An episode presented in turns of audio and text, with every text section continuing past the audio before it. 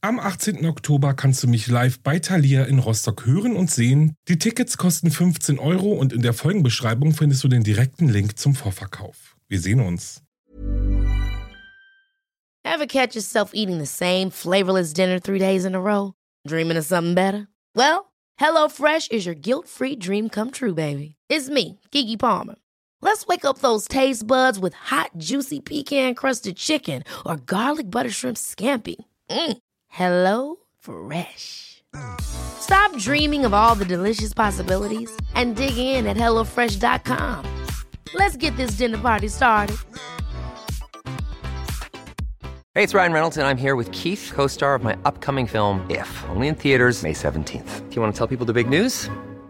All right, I'll do it. Sign up now and you'll get unlimited for $15 a month in six months of Paramount Plus Essential Plan on us. Mintmobile.com slash switch. Upfront payment of $45 equivalent to $15 per month. Unlimited over 40 gigabytes per month. Face lower speeds. Videos at 480p. Active Mint customers by 531.24 get six months of Paramount Plus Essential Plan. Auto renews after six months. Offer ends May 31st, 2024. Separate Paramount Plus registration required. Terms and conditions apply if rated PG.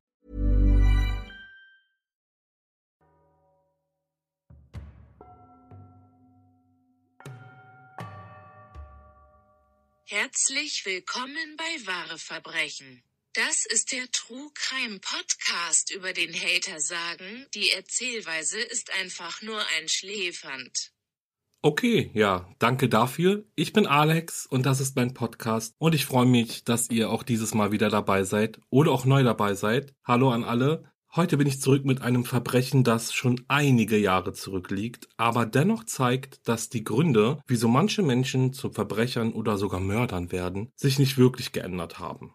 Die Frau, um die es heute geht, hat ein ganz klares Motiv, welches sie dazu gebracht hat, von einer Mutter, die es schon immer schwer in ihrem Leben hatte, zu einer Mörderin zu werden. Und dieses Motiv heißt Habgier. Bevor es losgeht, gibt es ein riesengroßes Dankeschön an euch für all eure Abos, Bewertungen, Nachrichten. Fühlt euch ganz, ganz doll gedrückt. Und jetzt, Sherlock, würde ich sagen, geht's los. Am 7. Juli 1906 wird Anna-Marie als jüngstes von zwölf Geschwistern im bayerischen Füssen geboren.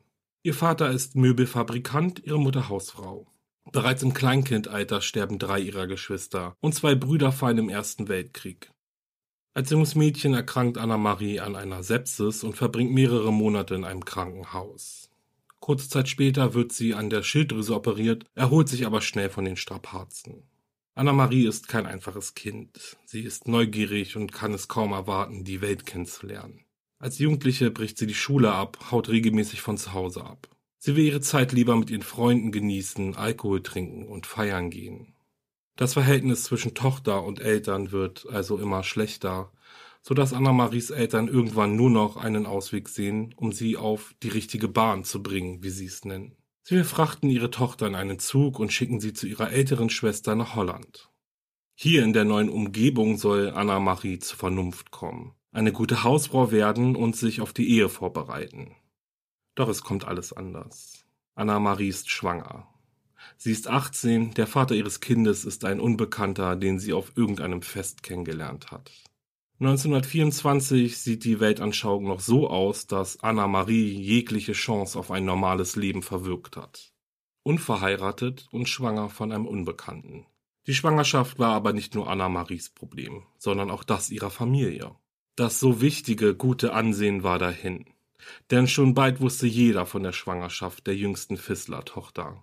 Anna-Marie wurde verstoßen. Sie musste weg, und zwar am besten so weit wie möglich. In Cincinnati, Ohio in den USA lebten ihr Onkel und ihre Tante. Dort sollte sie hin. Doch ohne weiteres sollte der Plan nicht aufgehen.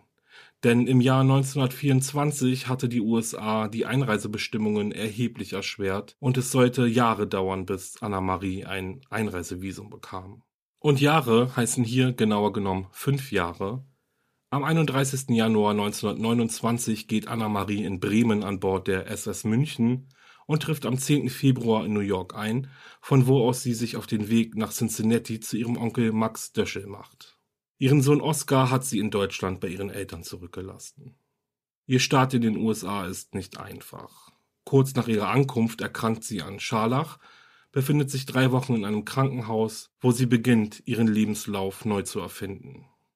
Nach ihrer Entlassung ist sie Anna-Marie Fissler aus Deutschland, eine Krankenschwester, die in Wien ihren Ehemann kennenlernte und einen gemeinsamen Sohn mit ihm hat.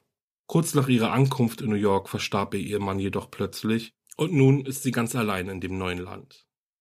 Mit dieser Geschichte schafft es Anna, einen Job als Pflegerin bei dem pensionierten Bäcker Charles Oswald zu ergattern. Sie wohnte bei ihm, kümmerte sich um sein Haus und sein persönliches Wohl. Oswald bezahlte sie gut und irgendwann verliebte er sich in die junge Frau. Der 71-Jährige hält seine Gefühle nicht wirklich hinter dem Berg und so lässt Anna-Marie sich auf ein Techtelmechtel mit ihrem gut betuchten Arbeitgeber ein. Alles nur zum Schein natürlich, denn in Wirklichkeit hat Anna-Marie nie ernste Absichten gehabt. Blind vor Liebe bemerkte Oswald nicht, dass seine Freundin ihn bestiehlt und sein Geld für Glücksspiele ausgibt. An einem Abend im Frühjahr 1929 besucht Anna einen Frühjahrstanz im Hotel Arms in Cincinnati. Der Tanz war eine beliebte Veranstaltung in der Gegend und war immer eine gute Gelegenheit, potenzielle Ehepartner kennenzulernen. Und so geschah es, dass Anna Philipp Hahn kennenlernt. Die beiden verlieben sich schnell und heiraten knapp ein Jahr später in Buffalo. Das Verhältnis zu Charles Oswald beendet sie aber nicht. Also zumindest ist sehr stark davon auszugehen, denn im Juli 1930 erhält Anna 700 Dollar auf ihr Konto überwiesen, sowie 27 Aktien der Union Gas and Electric. Der Gönner war Charles Oswald. Das Geld kommt ihr ganz gelegen, denn im Herbst 1930 reist sie nach Deutschland, um ihren Sohn Oscar abzuholen und ihn mit in die USA zu nehmen. Am 3. November gehen Mutter und Sohn an Bord der SS Stuttgart und reisen zurück nach New York. Endlich waren sie wieder vereint. Ihre Ehe mit Philipp ist ein reines Auf und Ab. Anna ist sehr dominant und getrieben von dem Gedanken an Geld. Seit ihrer ersten Wette 29 besuchte sie immer und immer wieder Wettbüros, in denen sie ihr Geld auf Pferderennen setzt. Mal gewinnt sie, oft verliert sie. Die Aktien, die sie von Charles Oswald bekommen hatte, und das Geld waren schon lange weg. So ist das nun mal mit dem Glücksspiel. Das Feinkostgeschäft, welches Anna kurz vor der Heirat mit Philipp erworben hatte, läuft auch nicht wirklich gut. Dennoch beschließt das Ehepaar im Jahr 32 einen weiteren Feinkostladen zu eröffnen. Kurz darauf stirbt Annas Onkel und hinterlässt ihr sein Haus in der 2970 Coleraine Avenue. Er hatte 1931 ein neues Testament aufgesetzt, in dem er seinen gesamten Besitz seiner geliebten Nichte Anna-Marie Hahn hinterlässt. Die USA befinden sich in den 30er Jahren in einer großen Wirtschaftskrise. Geld gibt es in vielen Haushalten nur wenig, was mit ein Grund dafür gewesen sein dürfte, warum beide Geschäfte der Hahns sehr, sehr schlecht liefen. Doch es musste noch einen anderen Weg geben, um an Geld zu kommen. Und ja, den gab es tatsächlich. Versicherungsbetrug. Eines Abends brannte es in der 3007 Coleraine Avenue. Es war der Feinkostladen von Anna Marie und Philipp. Glücklicherweise richtete der Brand kaum Schaden an und konnte schnell gelöscht werden. Wobei glücklicherweise hier eher durch ein Leider ersetzt werden müsste. Doch nichtsdestotrotz, die Hans bekommen 300 Dollar von der Versicherung als Entschädigungszahlung. Am 2. Juni 35 brannte ein Wohnhaus im deutschen Viertel in Cincinnati. Es war das Haus der Familie Hahn. Auch dieses Feuer konnte schnell gelöscht werden und der Schaden wurde durch eine Zahlung der Versicherung entschädigt. Am 14. August verstirbt Anna-Maries Gönner Charles Oswald. Seine Hausangestellte hatte er nicht vergessen, denn er hinterließ ihr seinen gesamten Besitz. Ein Segen für Anna-Marie und ihre kleine Familie. Oder auch nicht. Kein Segen. Denn Oswald hatte nichts mehr, was Anna hätte erben können. Alles, was Wert hatte, war bereits von ihr verkauft worden. Anna-Maries Gier und ihre Glücksspielsucht waren bereits so stark, dass sie sich nicht mehr nur auf ein kleines Feuer beschränkte, wegen dem sie eine kleine Zahlung der Versicherung bekommen würde. Sie war bereit, noch viel, viel weiter zu gehen. 1935 überredete sie ihren Mann, eine Lebensversicherung abzuschließen. Schließlich wollte sie sich gut versorgt wissen, wenn ihr Mann etwas zustoßen sollte. Die Decksumme von 10.000 Dollar lehnte die Versicherung jedoch ab 1936 versuchten sie es erneut, diesmal mit Erfolg. Am 20. Mai 36 brannte es dann erneut im Haus der Hahns. Und die Entschädigungszahlung beträgt um die 1000 Dollar. Hatte Anna-Marie Hahn versucht, ihren Ehemann in dem Feuer verbrennen zu lassen? Er überlebt den Brand, erkrankte jedoch kurze Zeit später sehr schwer. Anna-Marie pflegt ihren Ehemann zu Hause. In ein Krankenhaus will sie nicht bringen. Doch ihre Schwiegermutter stellt sich gegen sie und bringt ihren Sohn dann doch endlich ins Krankenhaus. Philipp überlebt. Die Ärzte finden aber keine Ursache für seine schwere Erkrankung. Seine Ehefrau scheint nicht so erfreut über den glücklichen Ausgang von Philipps Erkrankung. Es knallt gewaltig zwischen den beiden und sie trennen sich.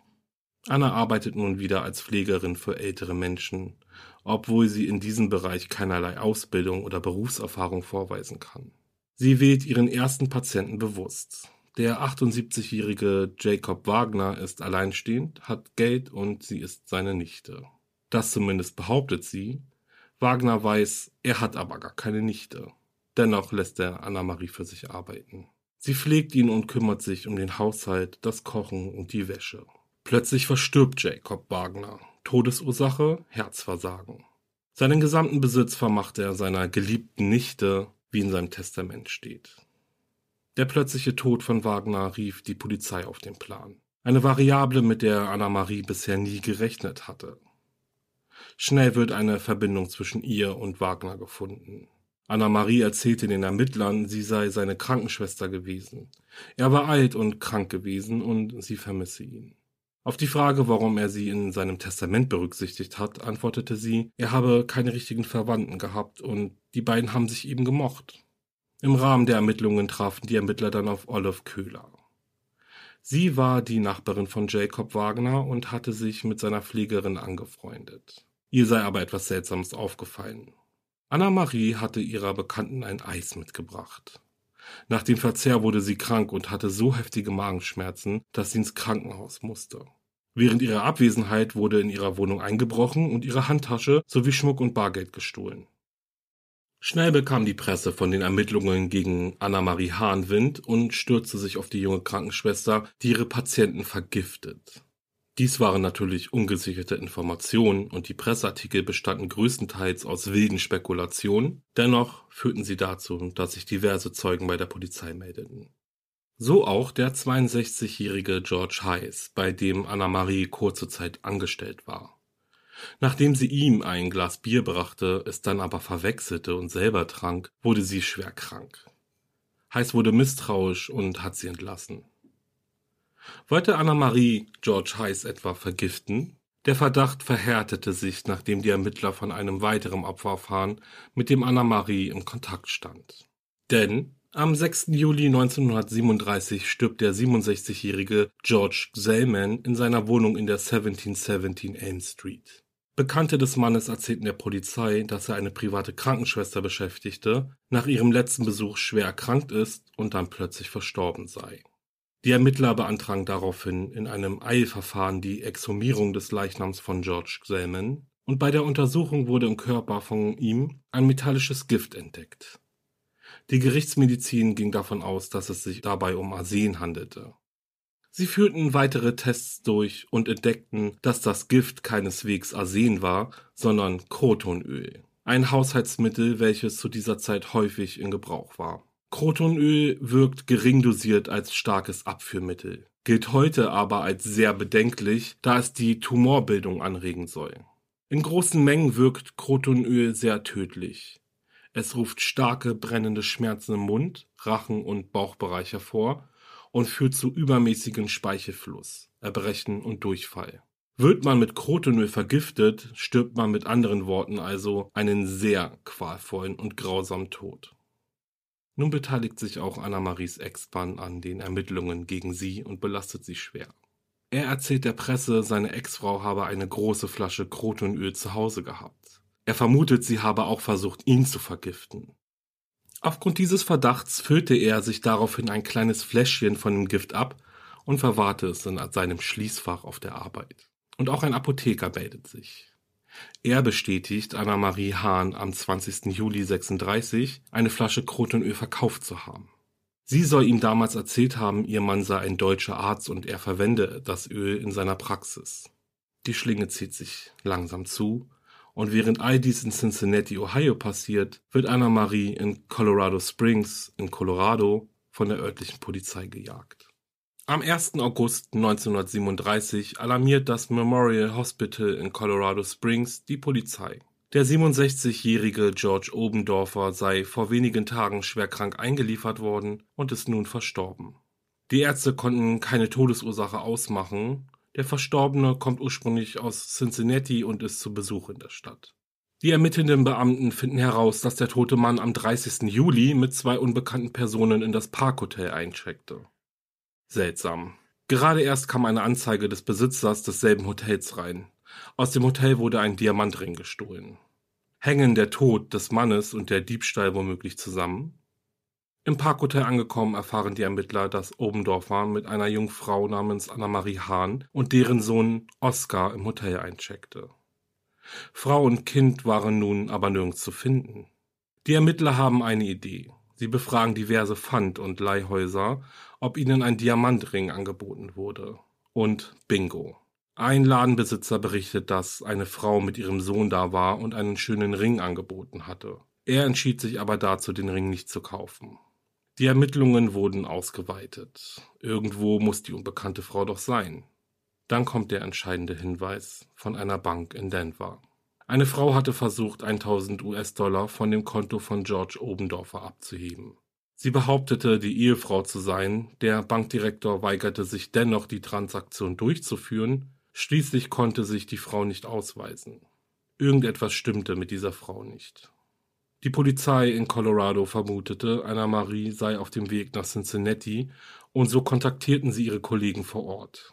Sie erzählten ihnen von dem Diebstahl und dem plötzlichen Tod des Begleiters. Als Anna-Marie Hahn gemeinsam mit ihrem Sohn Oscar in Cincinnati aus dem Zug steigt, wird sie umgehend verhaftet. Viel mehr als der Diebstahl des Diamantringes interessierte die Polizei die Frage, was sie mit George Obendorfer verbindet. Anna-Marie erzählt der Polizei, der Mann sei für sie ein Fremder und sie kennt ihn nicht. Als sie dann daran erinnert wird, dass sie gemeinsam mit ihm in ein Parkhotel eincheckte, änderte sie ihre Aussage. Sie habe ihn im Zug kennengelernt. Er war Schweizer und krank. Er hat ihr leid getan und sie wollte ihm nur helfen. Die Ermittler aber glaubten ihr kein Wort, und so machten sie sich auf die Suche nach George Obendorfers Verwandtschaft und Freunden. Obendorfer war vor einigen Jahren aus Russland nach Ohio gekommen. Er war Schuhmacher, hatte drei Kinder und sich gerade erst von seiner Ehefrau getrennt. Seine neue Freundin Anna-Marie Hahn schlug vor, nach Colorado in den Urlaub zu fahren. Seine neue Freundin, Anna-Marie? Also kannten sich der Tote und die Verdächtige schon länger? Nun erzählt Anna-Marie den Ermittlern, sie habe Obendorfer vor Wochen in einem Schuhgeschäft kennengelernt. Sie seien aber in keiner Beziehung gewesen. Als sie auf dem Weg nach Colorado Springs war, hat sie ihn zufällig im Zug getroffen. Sie wollten beide ganz zufällig am selben Ort Urlaub machen. Sie haben sich gut verstanden und noch im Zug ausgemacht, sich dort ein Hotelzimmer zu teilen, denn das war ja schließlich günstiger. Obendorfer sei dann aber krank geworden und ins Krankenhaus gefahren. Seitdem hatte sie nichts mehr von ihm gehört. Anna-Marie bleibt in Untersuchungshaft. Die Ermittler finden derweil in ihrem Haus einen Schuldschein über 2000 Dollar. Das Geld soll sie von einem gewissen Albert Palmer erhalten haben. Als die Polizei den Mann befragen wollte, erfährt sie, dass er bereits am 27. März 36 nach einer langen und schweren Krankheit gestorben war. Außerdem fanden die Ermittler heraus, dass Anna-Marie Hahn den Verstorbenen pflegte und dass nach seinem Tod aufgefallen war, dass um die 4000 US-Dollar Bargeld fehlten. Als die Ergebnisse der Autopsie von Jacob Wagner bei der Polizei eintreffen, wird es noch enger für Anna-Marie Hahn. Die Ergebnisse besagen, dass eine große Menge Arsen in Wagners Körper gefunden wurde. Den letzten Beweis, der zu Anna-Maries Verurteilung führte, kam aber von ihrem eigenen Sohn Oskar. Er kannte die Patienten seiner Mutter nicht, doch George Obendorfer sehr wohl. Er und seine Mutter haben ihn am Bahnhof in Cincinnati getroffen, wo er mit seiner Mutter verabredet war. Dann kaufte er drei Zugtickets. Im Zug hat seine Mutter dem Mann mehrere Getränke serviert und als sie in Colorado Springs ankam, fühlte er sich nicht wohl und ging später ins Krankenhaus.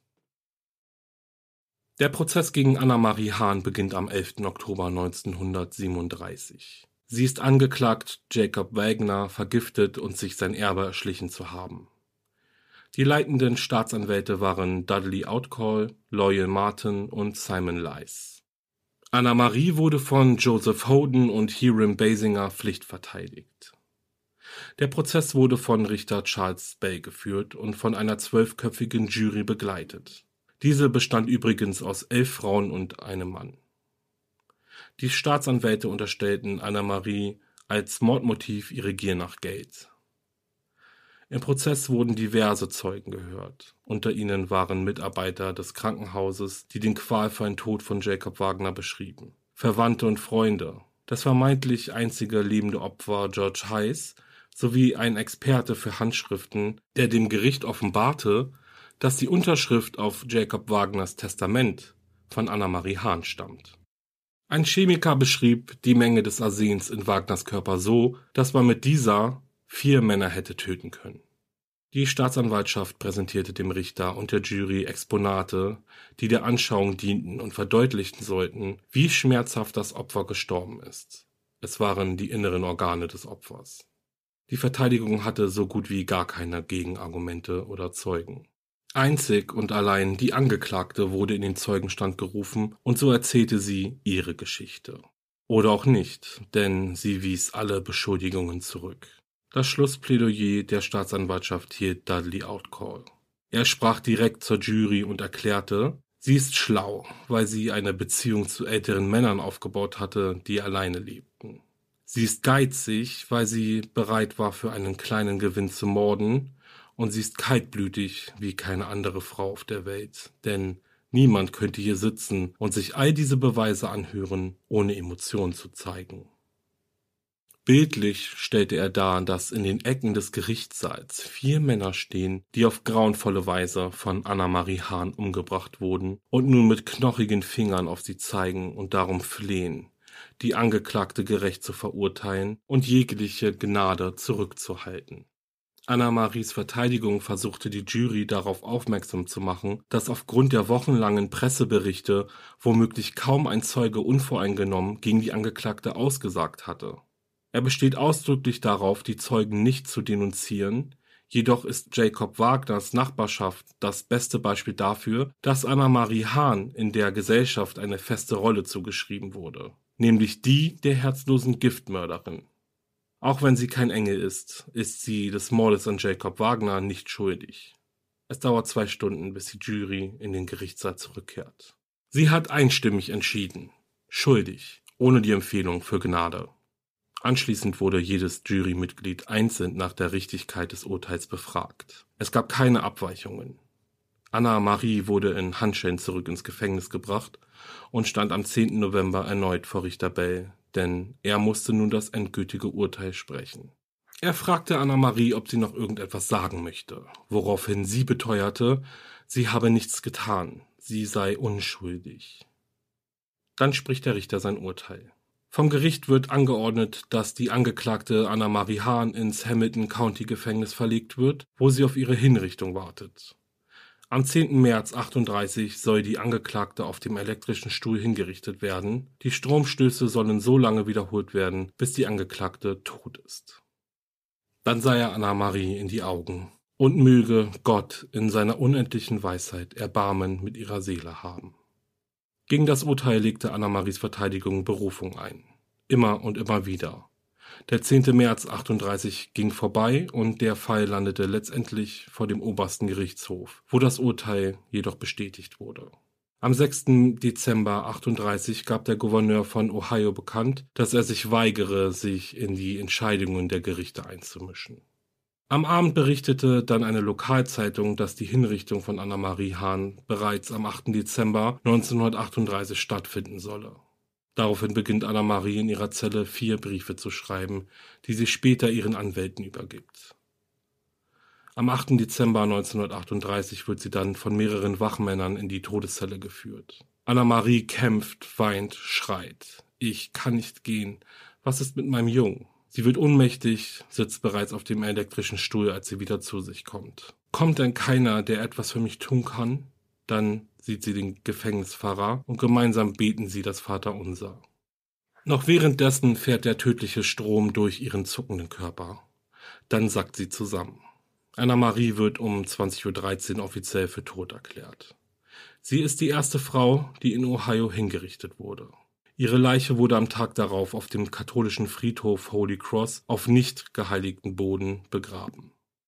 Knapp zwei Wochen nach ihrer Hinrichtung gab Anna-Maries Verteidiger bekannt, dass er ihre Briefe an den Cincinnati Enquirer verkauft hatte. Die Einnahmen gehen auf ein Konto für Oskar Hahn. Die Briefe wurden anschließend am 18. und 19. Dezember 1938 veröffentlicht. Ich weiß nicht, wie ich die Dinge hätte tun können, die ich in meinem Leben getan habe. Nur Gott weiß, was über mich gekommen ist, als ich Albert Palmer das Gift gegeben habe, das seinen Tod verursacht hat. Als ich Herrn Wagner bei seiner Beerdigung im Bestattungsinstitut zur Seite stand, weiß ich nicht, wie es war.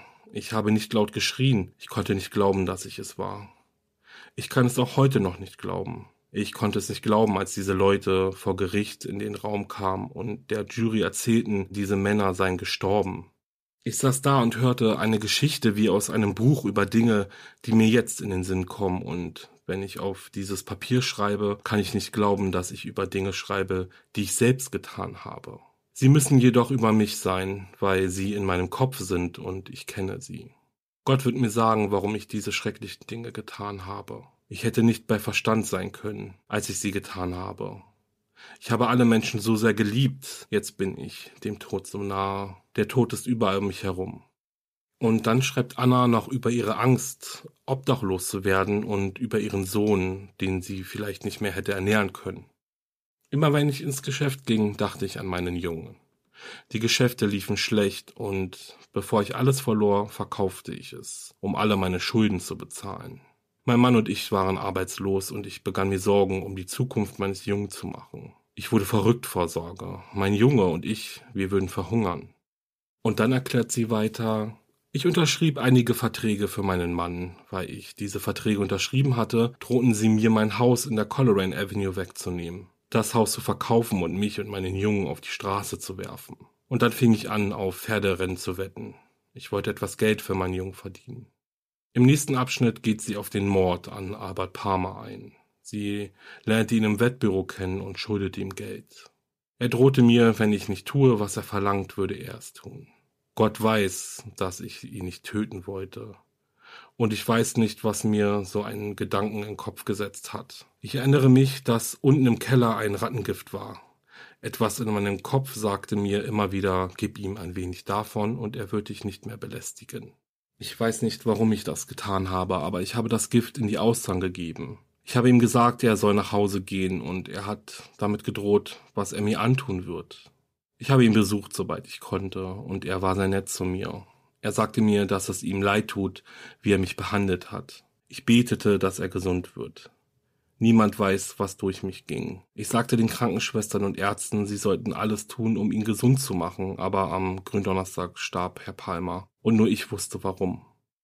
Und dann beschreibt sie noch den Mord an Jacob Wagner, ich weiß nicht, was meine Hand führte, aber ich machte ihm etwas Orangensaft und gab einen halben Teelöffel des Pulvergiftes, das ich aus meiner Handtasche nahm, in sein Glas. Herr Wagner trank es aus.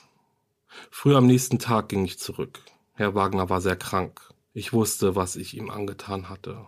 Es war ein anderer Geist, der mich dazu brachte, diese Dinge zu tun. Ich kann nicht beschreiben, wie ich mich fühlte, als Herr Wagner starb und dass ich etwas mit dem Tod zu tun hatte. Erst als Herr Wagner gestorben war, schrieb ich das Testament um. Ich legte es an dem Nachmittag in sein Zimmer, als der Mann vom Nachlass in Mr. Wagners Wohnung kam. Das Gift, welches ich benutzt habe, ist nach allem, was ich weiß, immer noch in meinem Haus. Ich fand es im Farbschrank im Keller. Wenn ich dieses Gift überhaupt nicht gefunden hätte, weiß ich, dass ich jetzt nicht in all diesen Schwierigkeiten stecken würde. Ich kann nichts über die anderen Fälle sagen, die danach kamen, außer dass sie an denselben Symptomen gestorben sind, und wenn ich meinem Schöpfer gegenüberstehe, übernehme ich die volle Verantwortung für das, was ihnen passiert ist. Es gab Zeiten, in denen die Zeitungen schrieben, dass ich besorgt schien, dass ich fast bereit war zu reden, ich war fast bereit zu schreien. Ich konnte mein Geheimnis kaum in mir behalten. Irgendwie habe ich das Geheimnis bewahrt. Ich hoffe, dass Gott sich um meinen Sohn kümmert, denn ich möchte nicht, dass meinem Jungen etwas passiert. Ich habe das Gefühl, dass Gott mir ein Unrecht im Leben gezeigt hat, und ich bedauere nur, dass ich nicht die Macht habe, die Schwierigkeiten und den Kummer, die ich verursacht habe, rückgängig zu machen. Gezeichnet Anna-Marie Hahn. Nachdem die Ermittler Anna-Maries Briefe gelesen hatten, waren sie froh darüber, wie viele Antworten sie noch auf ungeklärte Fragen bekommen haben. Ihr zwölfjähriger Sohn kam nach ihrer Hinrichtung in eine Pflegefamilie. Wie angekündigt wurde seine Schulbildung von dem Erlös der verkauften Briefe finanziert. Es wurde nie bekannt, wo und unter welchen Namen Oskar lebte. Die einzige Information, die an die Öffentlichkeit kam, war die, dass er im Zweiten Weltkrieg kämpfte. Und das war's mit meinem Imagine the softest sheets you've ever felt. Now imagine them getting even softer over time. That's what you'll feel with Bowl and Branch's organic cotton sheets. In a recent customer survey, 96% replied that Bowl and Branch sheets get softer with every wash. Start getting your best night's sleep in these sheets that get softer and softer for years to come. Try their sheets with a 30-night guarantee. Plus, get 15% off your first order at bowlandbranch.com. Code BUTTERY. Exclusions apply. See site for details.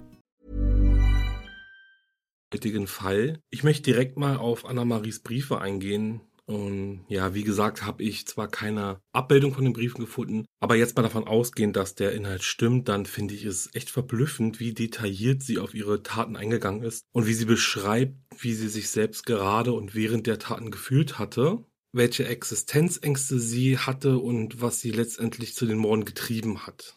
Das ist natürlich absolut keine Entschuldigung dafür, was sie getan hat, denn ich denke mir auch, Hätte sie zum Beispiel den ersten Mord sich so sehr zu Herzen genommen und ihn so sehr bereut, dann hätte sie die weiteren Morde nicht begangen. Ich kann mir schon vorstellen, dass sie gemerkt hat, wie einfach es teilweise war, mit einem Mord davonzukommen und sich in das Testament reinzuschleichen. Ja, sie versteht, was ich meine, denke ich. Also, und um eben so an Geld zu kommen, ihre Schulden zu bezahlen. Ja, Essen oder ihren Lebensunterhalt sichern zu können für sich und ihren Sohn und ihren Mann. Ja, im Grunde genommen stimmt es meiner Meinung nach auch schon, dass Anna-Marie eine gewisse Kaltblütigkeit hatte und in Bezug auf die Morde und den Gewinn, den sie aus ihnen zog, schon sehr berechnet war. Sie war tatsächlich ja die erste Frau in Ohio, an der die Todesstrafe verstreckt wurde. Sie sollte aber auf keinen Fall die letzte sein. Laut Statistiken gilt Ohio als der Staat in den USA, der den Nordstaaten zugeordnet wird, als der mit den meisten Hinrichtungen. Nach dem Stand von Januar 2020 wurde dort die letzte Hinrichtung im Jahr 2018 vollstreckt, wobei sich aktuell noch 141 zum Tode Verurteilte in den Gefängnissen befinden. Seit 1976 vollstreckte der Staat Ohio übrigens insgesamt 56 Todesurteile. Im Vergleich zum Bundesstaat Texas ist das aber noch eine eher kleine Zahl, denn dort waren es bis heute nämlich 570 Exekutionen und die letzte im Jahr 2020. Mit diesen Zahlen verabschiede ich mich und ihr wisst ja, wenn euch mein Podcast gefällt, dann lasst bitte ein Abo und eine Bewertung da. Damit helft ihr mir und diesem Podcast wirklich sehr. Besucht auch meine Instagram-Seite wahre-verbrechen-podcast und lasst ein paar Herzchen für mich da. Ich freue mich auf die nächste Folge mit euch, also bleibt sicher und bis zum nächsten Mal. Ciao.